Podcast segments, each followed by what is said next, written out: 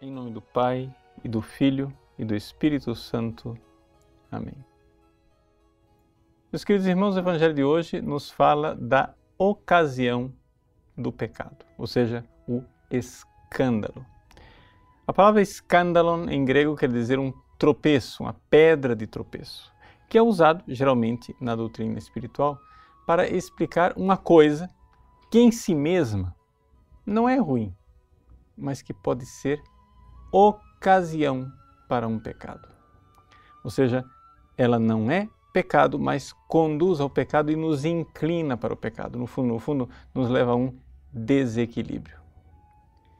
E Jesus aqui diz que o nosso corte, a nossa é, falta de relação com todo o escândalo deve ser tão radical que ele começa a comparar isso com a mutilação de um corpo.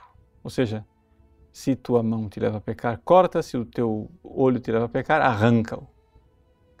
É evidente que essa doutrina não deve ser levada ao pé da letra, deve ser interpretada. E como interpretação, é, nós aqui compreendemos o seguinte: o amor de Deus vale mais do que tudo.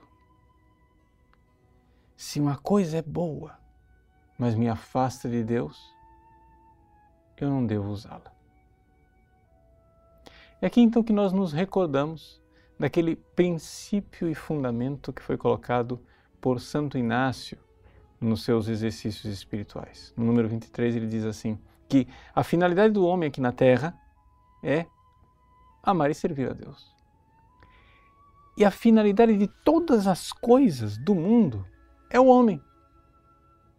E ele diz então, tirando uma conclusão bastante evidente. Então, o homem deve se aproximar destas coisas na medida em que elas o aproximam de Deus.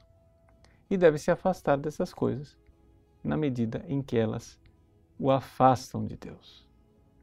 Então, este é o princípio para interpretar esse evangelho. Esta é a chave interpretativa deste evangelho. Se algo me leva para Deus, então essa realidade ela é quase que sacramental, ou seja, é uma realidade vicária, ela está lá, né, sendo presença de Deus para mim e me levando para Deus. Mas se uma realidade me atrapalha, se ela me leva para longe de Deus, ela deve ser evitada porque ela é escândalo. Ela é pedra de tropeço, ela é ocasião de pecado. Se você aplicar esse princípio à sua vida, você está desentortando a sua vida, está colocando a sua vida no caminho correto. Santo Inácio de Loyola era um grande especialista em desentortar vidas. Não é?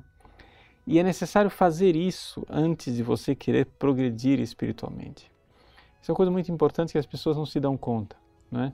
Às vezes as pessoas querem é, ter uma vida de oração, é, subir para as moradas superiores, mas sem este princípio e fundamento, o edifício inteiro começa a ser erguido sobre a areia e não sobre a rocha.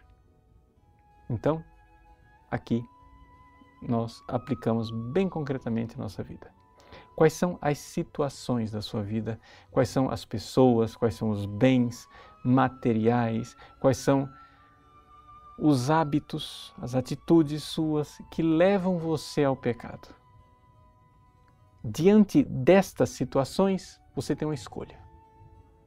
Ou você corta isto e sai um mártir, um santo, ou você cede a isto e sai um idólatra.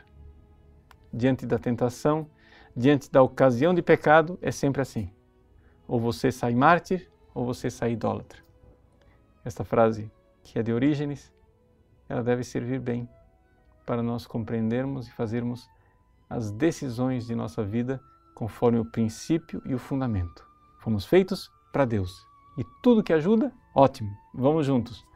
Mas o que nos afasta de Deus, fujamos.